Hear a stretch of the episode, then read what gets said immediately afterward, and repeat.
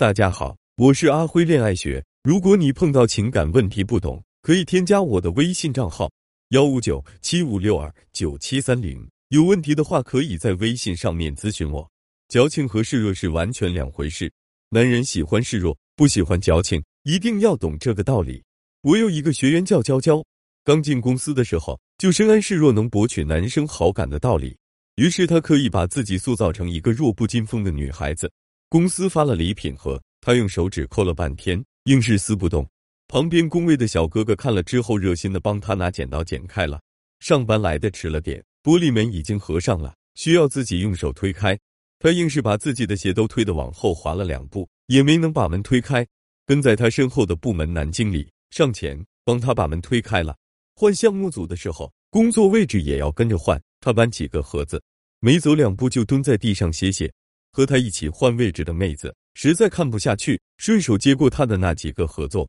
一起搬走，快步如风的走远了。示弱到这个地步，总能多讨点喜爱了吧？谁知道某个午休的时候，娇娇本来要出去吃饭，感觉太阳太晒了，就临时返回了。回来的时候，正听到办公室里的同事们在议论他。男同事 A 说：“娇娇也太柔弱了，感觉他拿杯水都费劲。”男同事 B 说：“人家这么柔弱的女孩子，就需要你来英雄救美吗？”男同事 C 说：“哎，可拉倒吧，我是真受不了这样的女生，太矫情了。”说矫情的男同事 C 正是娇娇暗恋许久的男神，他这一句话重重的打在娇娇心上，就像是一记重拳。娇娇心里又难受又委屈，却不敢声张，只好偷偷跑开了。示弱实际上是在利用女性的生理特性，在某些方面上为自己谋得特权。这个方式用得好，确实是能赢得很多怜爱和照顾。但是也有些女生不会用，就会落得像娇娇这样弄巧成拙的后果。不仅没能得到更多的怜爱，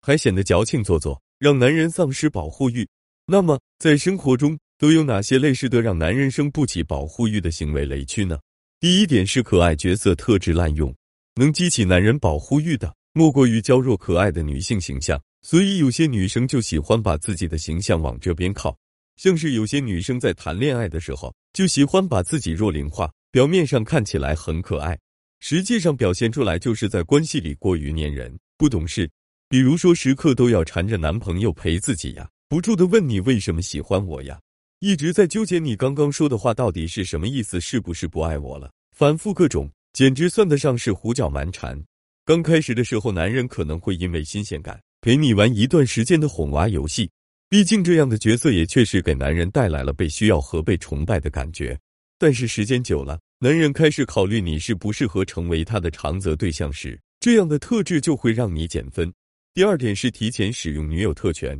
在进入恋爱阶段之后，女生会在自己的男朋友面前享有特权，比如说什么撒娇呀、胡闹呀、小任性呀、小脾气呀，故意生气让男朋友来哄自己呀。这些都可以称之为调情，男生呢一般也是乐此不疲的，因为在这个过程中，他们既能感受到女朋友对自己的依赖和在乎，在哄好女朋友的这个过程中，也能行使自己身为男朋友的权利。但是有些女生在关系还在暧昧期的时候，就错误的把自己当成女朋友的身份了，然后过快的让自己进去到这样的角色里，提前使用这些特权，殊不知有时候过快把自己当回事。反而会让男人觉得你已经可以轻易得手了，然后你就会发现他没有那么热切的去追你，也不像之前那样对你好了，甚至你的过早进入角色还会让男生失去对你的征服欲，有时候反而很难真正去确定关系。第三点是不分场合的撒娇术，